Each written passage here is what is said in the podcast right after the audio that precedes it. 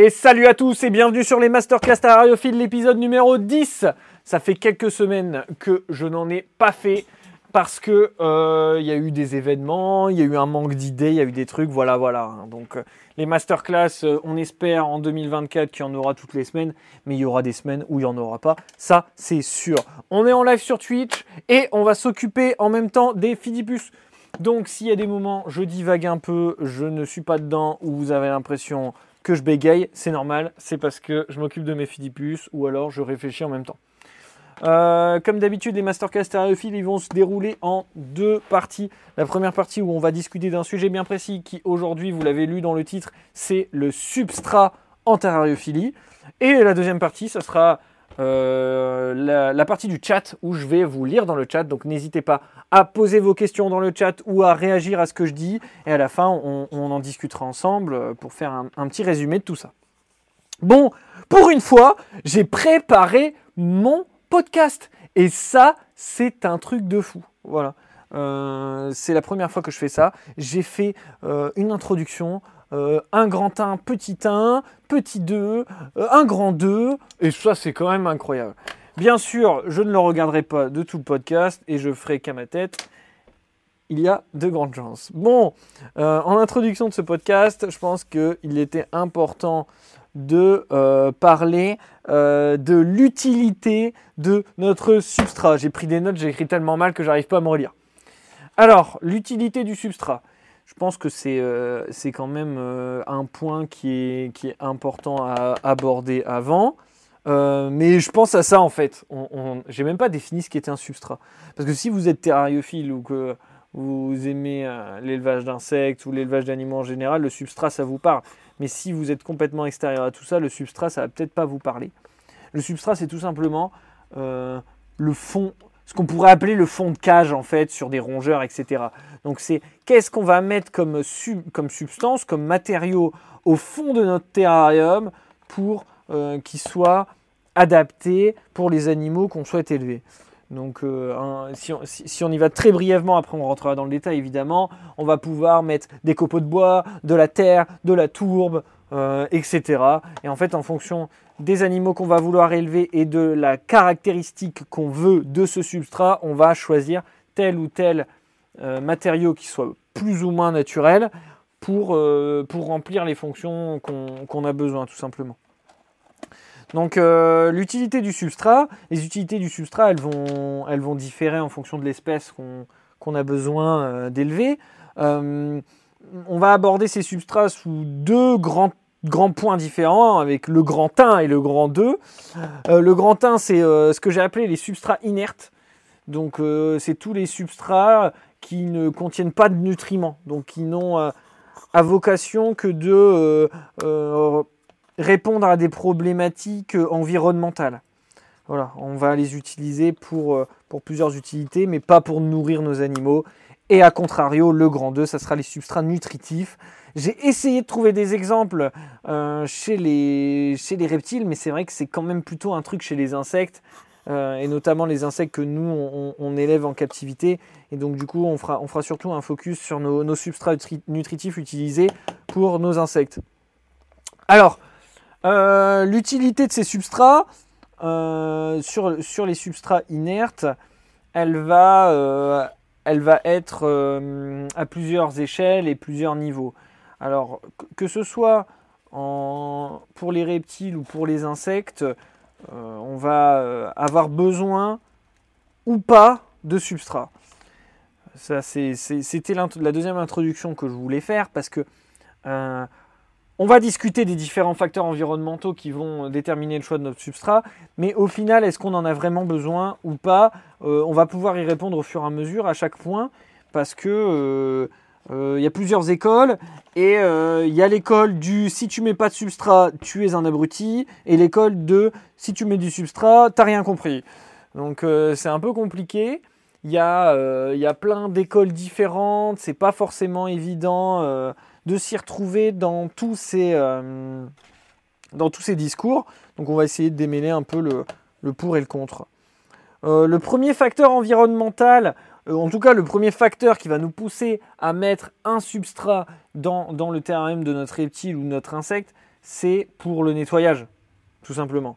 Hein, le nettoyage, il va être grandement facilité si on se retrouve avec un, avec un fond de tourbe ou autre. Hein, euh, ça, va, ça va nous aider quoi, au nettoyage. On, pense aussi notamment à, aux éleveurs de serpents qui aiment mettre du, papier journal ou du sopalin au fond du terrarium de leurs bêtes. c'est aussi le cas de pas mal d'éleveurs de phasmes qui ne vont pas s'embêter à mettre du substrat parce que le tri des œufs va être compliqué. Euh, on, va, on, va, directement mettre un, morceau de sopalin sur fond blanc, c'est vachement plus simple de retrouver les œufs. Parce que du sopalin et du journal, c'est aussi un type de substrat. Donc, euh, donc ça, ça va être pour le nettoyage. En fin de compte, euh, la, la, catégorie du nettoyage, elle est un petit peu à prendre à part parce que peu importe le substrat qu'on met, à partir du moment où ça absorbe un peu et que ça se confond, ça va aider au nettoyage. Après, le gros facteur environnemental qui va être très important et qui va nous pousser à mettre ou non du substrat, c'est l'humidité. Euh, le substrat, c'est un très bon moyen de garder l'humidité dans son terrarium. C'est euh, même euh, un des seuls moyens d'atteindre des niveaux d'humidité très importants dans un terrarium, notamment par exemple quand on, élève de la, de la dendrobate, hein, les petites grenouilles, vénéneuses dans la nature, ou alors quand on élève de l'amblipige, les amblipiges qui sont des espèces d'arachnides qui vivent dans des grottes ou dans des troncs d'arbres creux, globalement vous avez besoin d'un niveau d'humidité qui est très très élevé. Et pour éviter que nos animaux se noient, en fin de compte, on va détremper le sol et, on va le détremper ce sol et ce sol, en, étant détrempé et par évaporation, va, va augmenter l'humidité dans l'air.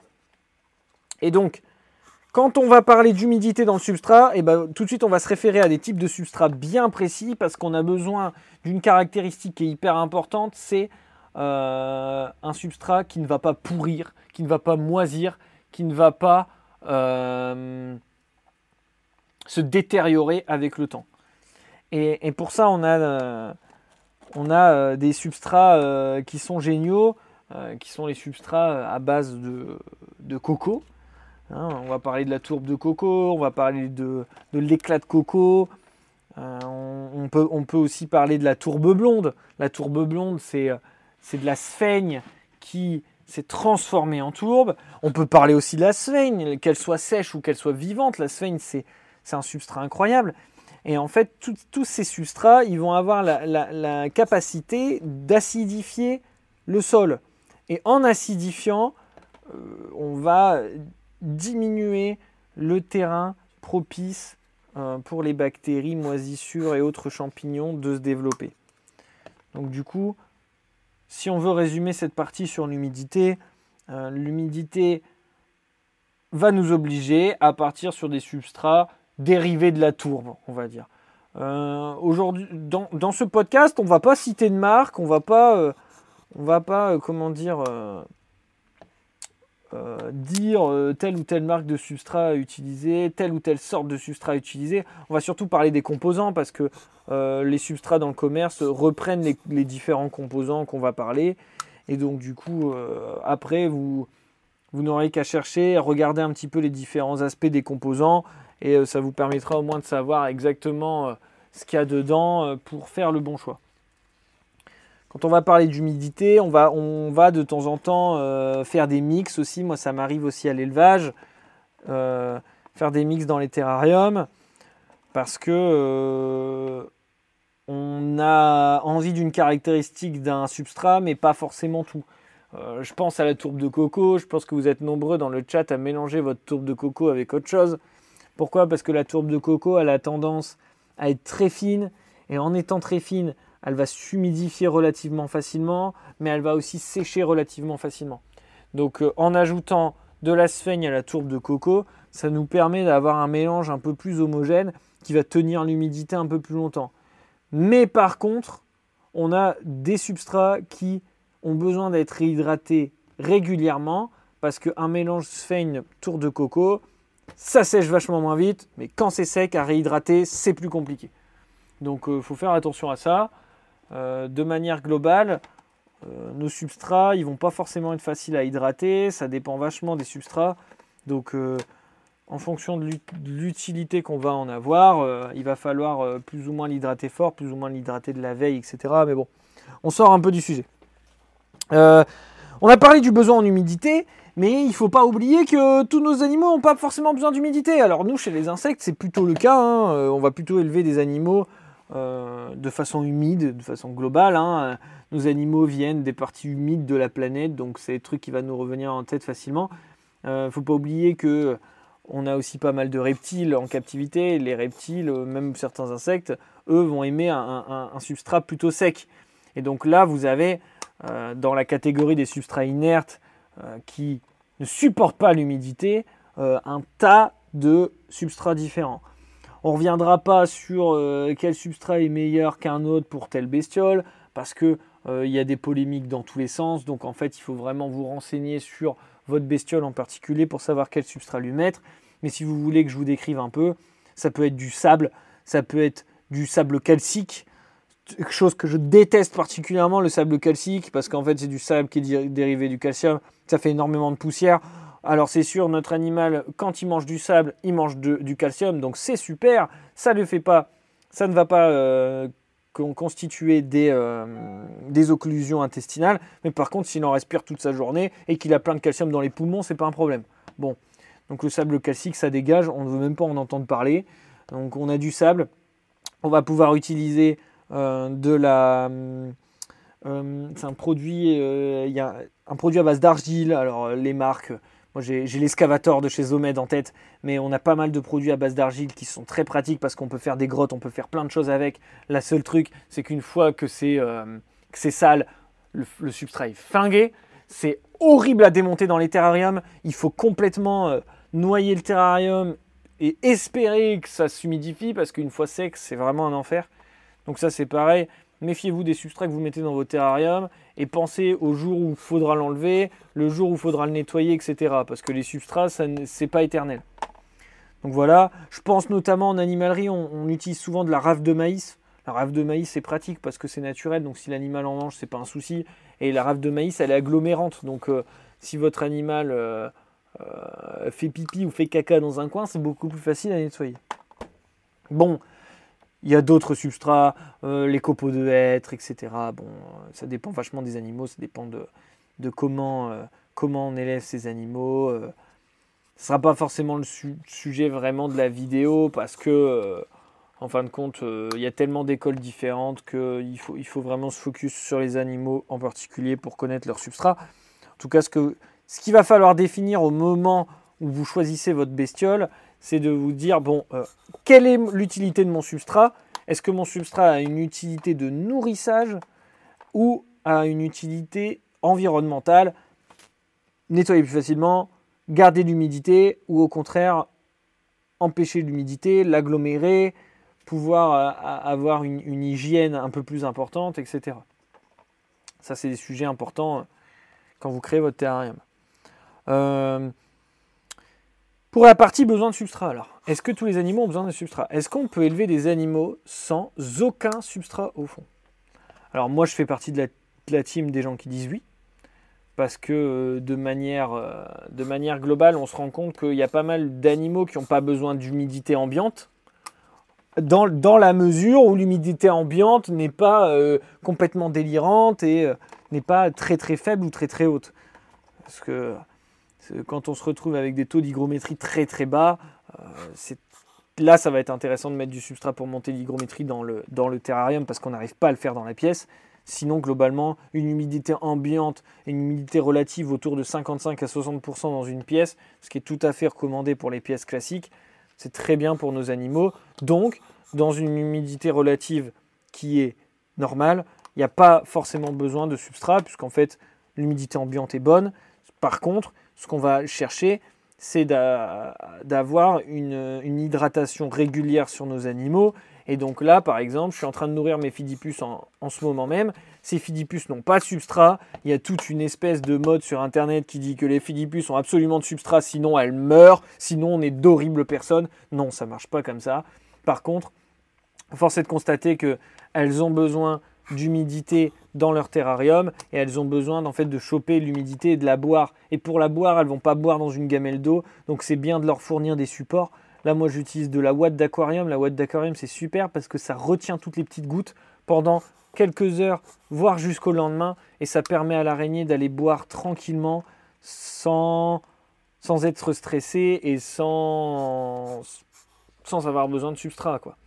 Ça a plein d'avantages de, de, ne pas avoir de substrat, notamment avec la Fidipus. Ça va nous permettre de retourner nos boîtes, alors que quand on a du substrat, bah, on ne peut plus retourner les boîtes. Et puis quand on a du substrat, on ne peut pas mettre le terrarium quand on, comme on veut. Donc, euh, à part si on utilise de la critter box pour des terrariums un peu plus, pour des Fidipus un peu plus grandes, là, oui, l'exemple des Fidipus, il est bon, puisque moi, quand elles sont petites, elles n'ont pas de substrat, et quand elles grandissent, elles ont un substrat. Pourquoi? Parce que c'est plus facile, et ça me permet d'avoir une marge de sécurité si au cas où le terrarium était trop sec. Parce que notamment là, je prends l'exemple dans ce moment, on est en hiver, quand il fait moins 8 dehors, ici il fait 40% d'hygrométrie, quand il fait 10 degrés dehors, ici il fait 60%. Alors que rien ne change aux alentours, juste plus on chauffe, plus on assèche l'air, et voilà. Bon, voilà pour les substrats inertes. Je veux faire une aparté, deux secondes, euh, avant de passer aux substrats nutritifs, euh, pour parler euh, des mélanges substrats inertes et substrats nutritifs. Parce que je vois beaucoup, beaucoup, beaucoup ça. Alors, alors, on va en parler deux minutes. on n'a pas parlé d'un sujet qui est quand même assez important dans nos terrariums, c'est est-ce qu'on a envie de mettre des plantes dedans ou pas.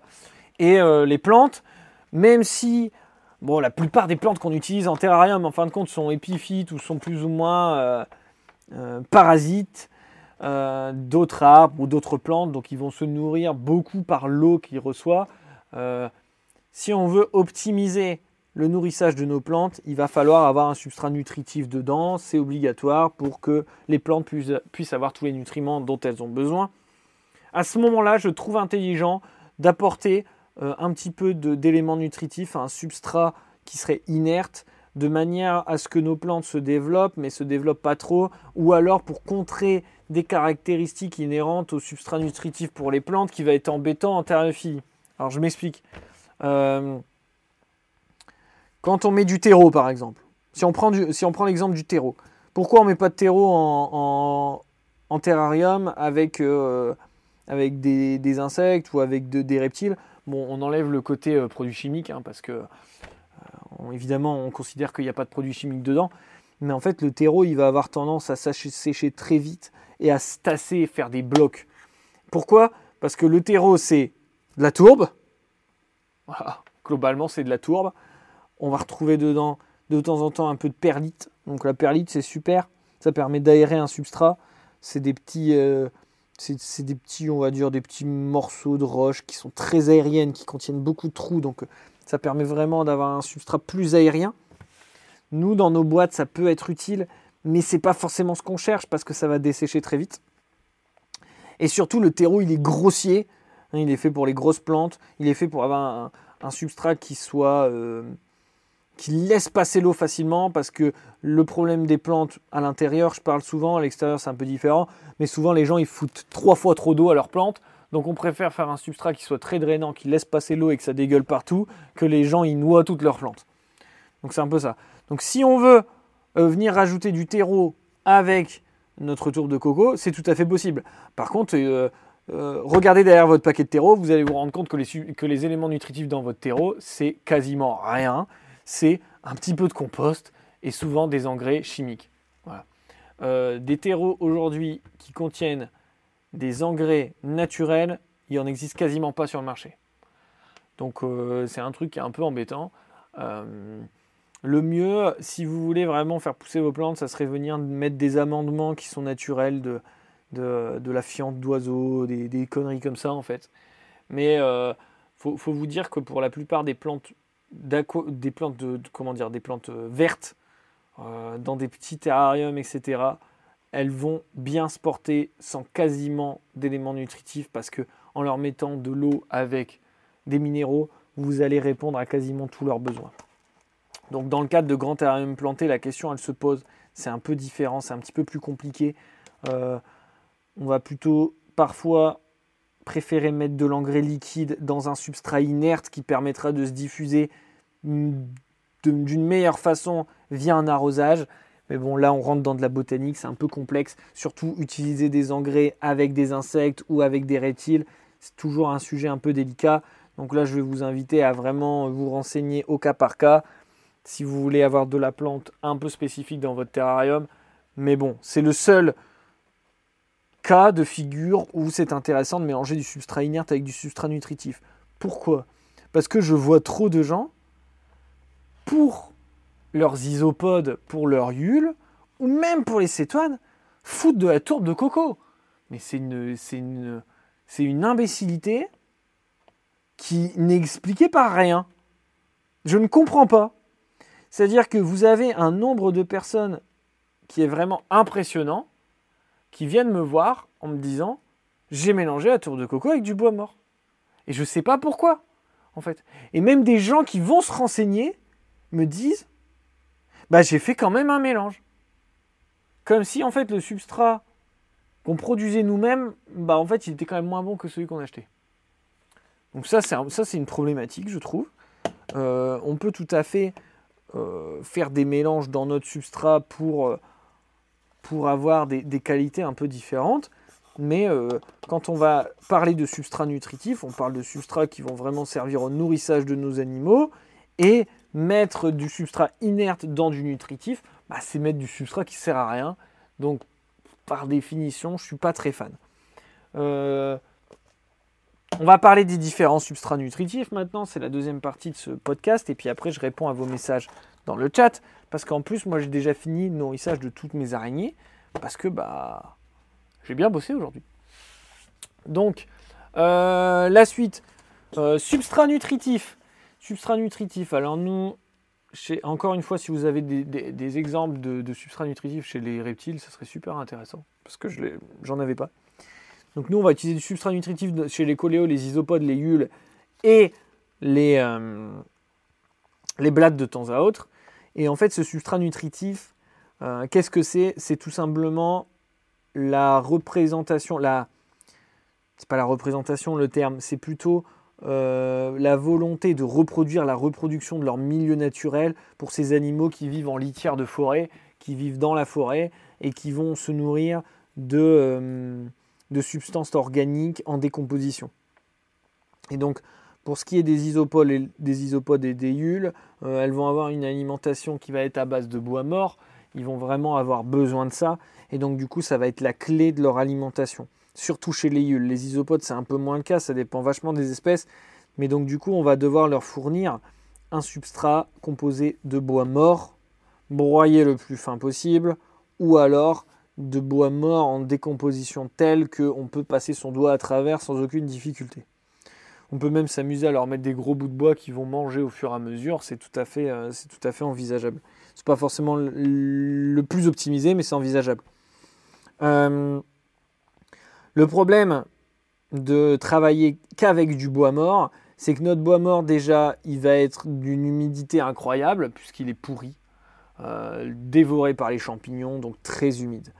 Euh, ce bois mort humide, vous allez mettre une plombe pour le sécher, puis une fois qu'il sera séché, ça va faire des boulettes, c'est une horreur. Donc du coup, on ne va pas l'utiliser seul, on va le mixer. Et donc là, à ce moment-là, on peut le mixer avec plusieurs choses. Euh, la plupart du temps, on va mixer avec des feuilles, voilà, plus ou moins grossières. Euh, autant chez, chez coléo, on en parlera après, on en reparlera après. on va chercher de la feuille très fine. Alors que là, chez l'isopodule, moi j'aime bien avoir de la feuille grossière, un petit peu euh, broyée, mais grossièrement, pour donner un peu de, matière, un peu de volume au substrat, faire passer de l'air dans le substrat pour qu'il sèche correctement, qu'il pourrisse pas, et surtout qu'il évite de me former un bloc complètement, euh, on va dire, euh, étanche à l'eau au fond du terrarium. Parce que ça, ça arrive très vite. Et en fait, le problème, c'est que le bois mort comme ça, il va, avec, avec l'eau qui va s'évaporer, il va se compacter et vous former une brique qui va galérer à humidifier. Donc ça c'est important et ça va aussi nous permettre en fait de d'avoir un substrat qui va dégager plus facilement de l'eau, reprendre de l'eau plus facilement et surtout être un peu moins humide au démarrage de la boîte. C'est trop d'humidité chez les isopodes et les hules, c'est la mort assurée. Chez les coléos, ça va être un peu différent parce que chez les coléos, on va chercher de la feuille morte plutôt que du bois mort. En tout cas, dans la famille des cétoines. La famille des lucanes et des dynastes, c'est un petit peu particulier. On en parlera juste après pour conclure ce, podcast. Euh, chez les coléos, on va surtout chercher de la feuille en décomposition, de la feuille morte. Ça peut être de la feuille morte broyée, puis laissée au compostage pendant quelques mois ou alors directement de l'humus de forêt qui a déjà commencé à composter, où on voit les feuilles bien broyées, on prend ce, substrat, on le met dans la main, on le presse, quand on l'ouvre, ça ne forme pas de boule comme de la terre, on le renifle, ça sent l'humus de forêt, ça sent la terre, ça sent le champignon, ça c'est le substrat idéal, c'est plus facile pour démarrer parce qu'on n'a pas besoin de le laisser composter, etc. Et on peut l'utiliser quasiment tout de suite. Ça, on va le broyer au maximum, le plus fin possible. Plus c'est fin, plus c'est assimilable par les cétoines, en sachant qu'il ne faut pas non plus être dans l'excès. Il y a pas mal de cétoines pour débuter qui dégommeront les feuilles sans problème. Après, ça peut être toujours intéressant d'avoir des morceaux de feuilles un peu plus grosses qu'on va venir réintégrer dans le substrat régulièrement pour justement aérer notre substrat et éviter qu'il forme un bloc, éviter que l'humidité se mette dans des conditions pas idéales et surtout éviter que ça nous fasse un, bloc étanche à l'air, étanche à l'oxygène avec l'humidité, qui pourrait euh, faire apparaître l'apparition de bactéries euh, anaérobies qui survivent en milieu sans oxygène et surtout qui prolifèrent. Et donc là, ça pourrait faire une contamination dans le substrat et atteindre nos cétoines. Donc c'est important que notre, notre substrat cétoine ne se transforme pas en un bloc. Donc mettre de, quoi l'aérer dedans, c'est intéressant. Pour les trois, euh, coléo, isopodes ou yules, moi j'aime bien, surtout chez les, chez les isopodes et les yules, j'aime bien mettre des gros morceaux de bois. Des gros morceaux un peu euh, style euh, écorce, petits morceaux d'écorce. Alors je le prends avec le bois que je trouve en forêt aussi, mais je prends du bois mort, mais un peu moins mort, et je le broie très grossièrement pour faire des petits morceaux, des petits, vraiment des morceaux de 2, 3, 4, 5 cm. Et ça, je vais l'intégrer au substrat pour encore aérer mon substrat et me permettre à l'eau de s'infiltrer un peu partout, éviter que l'eau elle passe sur les côtés, elle vienne toujours humidifier le fond sans humidifier le reste et toujours donner une, homogénéité à notre substrat et qu'il soit léger pour que par capillarité il soit toujours euh, bien humidifié et éviter que ça forme un bloc parce que le substrat nutritif c'est le plus gros souci, ça forme des blocs horribles et ça c'est pas bon pour les animaux. Voilà. On va finir notre podcast. Je pense qu'on a parlé d'un peu tout dans les substrats. Si vous avez des, points qui vous intéressent à, éclaircir en particulier, plus précisément, on le fera dans un autre podcast. Moi, je voulais finir ce substrat avec euh, euh, une, grosse dédicace à, Cruz qui est encore dans le chat, je pense, euh, avec les, substrats spécifiques. Donc, on va parler de, de Flexoil et on va parler de, de Kinshi notamment. Alors euh, voilà, on, débute ensemble euh, dans le chat, dans, dans, cette création de ce substrat-là. Donc en ce moment, c'est un peu notre, notre cheval de bataille, notre amusement, nos, petits tests expérimentaux. Et en fait, là, on va parler de substrats qui vont se destiner à l'élevage des dynastes et des lucanes, qui dans la nature vont se reproduire sur les arbres morts, mais pas en décomposition totale. Et donc pour la ponte de nos adultes et pour la, croissance de nos larves, on a besoin de substrats très particuliers. Le substrat de base, c'est ce qu'on appelle du flexoil. C'est de la sciure de bois hein, sur laquelle on va euh, introduire le plus souvent de la farine pour créer une fermentation. Et en fermentant ce substrat, on va détruire les cellules du bois et le rendre assimilable par les larves. Et donc le flexoil, c'est un substrat qui est absolument incroyable puisque c'est un substrat qui dans sa fermentation, va comprendre de la protéine, là où euh, des feuilles et du bois mort euh, classique n'en comprennent quasiment plus, puisque les champignons ont déjà pompé tout ce qu'il y avait dedans euh, en, poussant. Et donc du coup, c'est vachement intéressant parce que c'est un substrat qui est riche, c'est aussi un substrat qu'on va pouvoir utiliser en addition euh, à certaines cétoines. On va même pouvoir élever certaines cétoines dans le flex oil qui vont donner des meilleurs résultats au niveau de la croissance des individus.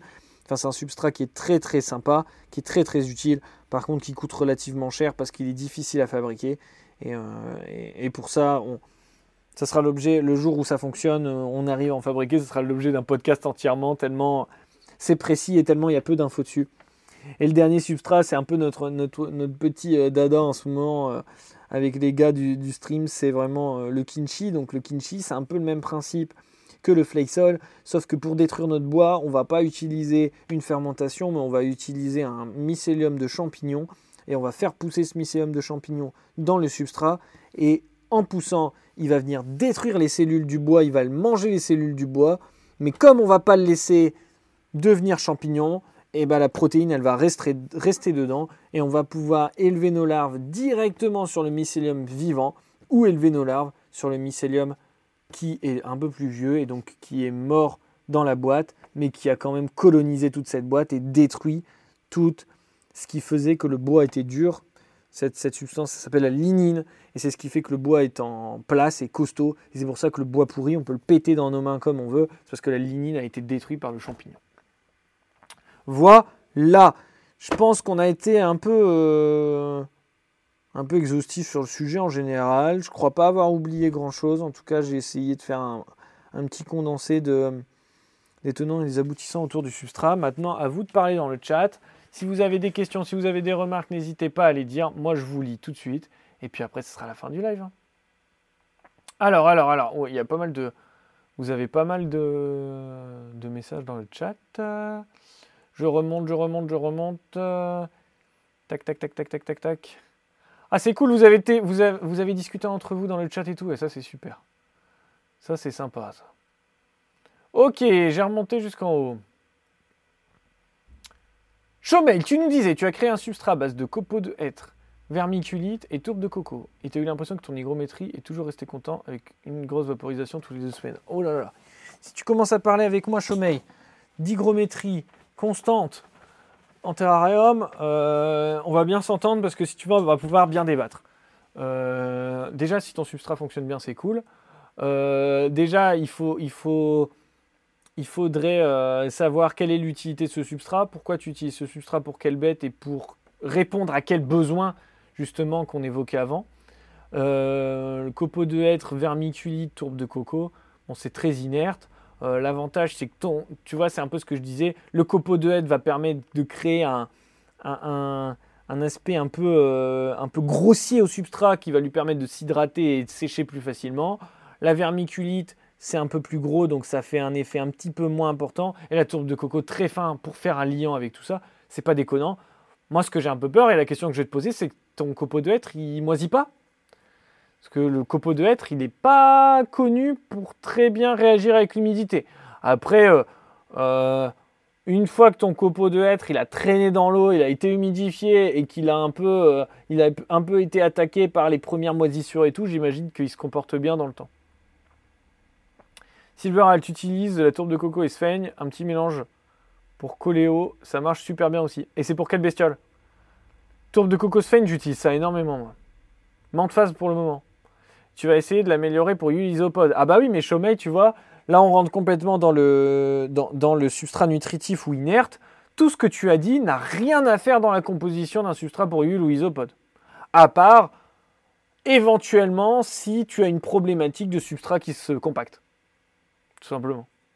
Mais pour moi, c'est pas forcément la logique.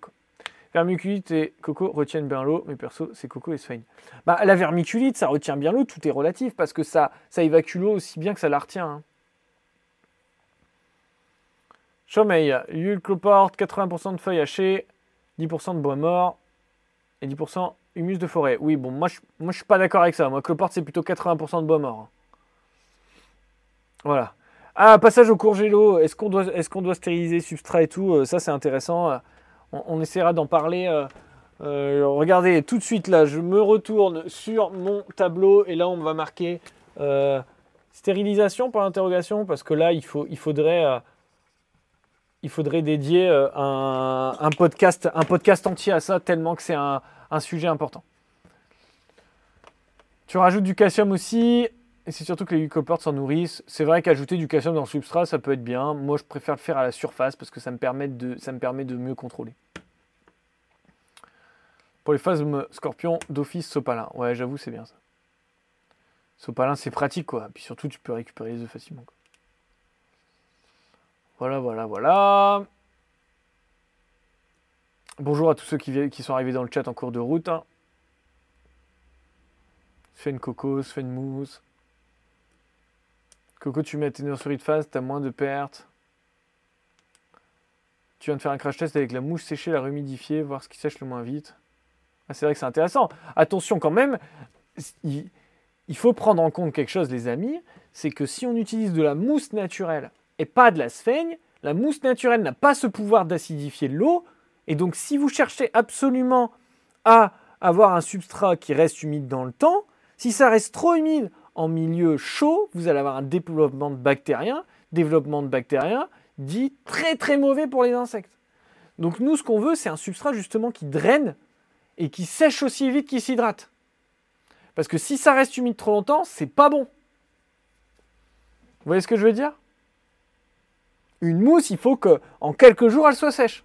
Si votre mousse, au bout de trois semaines, elle est toujours humide, elle va commencer à faire la gueule, vous allez la mettre dans votre nez, ça va puer les égouts, elle est, pleine de bactéries, vous n'avez plus qu'à la sécher pour la, la réutiliser. quoi. une Coco, tu mélanges les deux, ouais, c'est bien. une Coco, ça reste d'être un... On est, euh, sur un truc euh, basique. Hein. Est-ce que est qu'on passe au mixeur? Alors on passe quoi au mixeur Moi, ah, tu prends des, ciseaux pour la sphaigne Alors moi, la sphaigne, j'aime bien faire des petits morceaux, mais pas de mixeur. Parce que si tu mixes ta sphaigne, je pense que tu perds tout l'intérêt de la sphaigne. L'intérêt de la sphaigne, c'est justement donner un petit peu de, volume à ton substrat. Desert bedding qui est bien. Alors là, je sais même pas de quoi tu parles. J'imagine que c'est une, référence d'une marque, quelque chose comme ça. T'as une question concernant l'élevage de menthe. Ok, on en parlera juste après. On en parlera juste après tout ça. On reste sur notre sujet. Tac, tac, tac, tac, tac. T'as mis un peu de tourbe de coco dans ton substrat isopode dans le Terra, des Pocetia. C'était surtout pour avoir une plus grosse couche de substrat. Ouais, c'est bien, mais euh, pour les isopodes, je comprends pas. Si t'es en galère et que t'as pas assez de, substrat isopode, c'est. Ouais, allez, allez, à la limite parce que tu euh, parce que es en galère quoi. Mais sinon on, hésite. La tourbe de coco ça acidifie pas le substrat, hein. c'est pas vraiment. Euh, si tu mets un peu de tourbe de coco, ça va pas trop acidifier ton substrat, c'est pas très grave.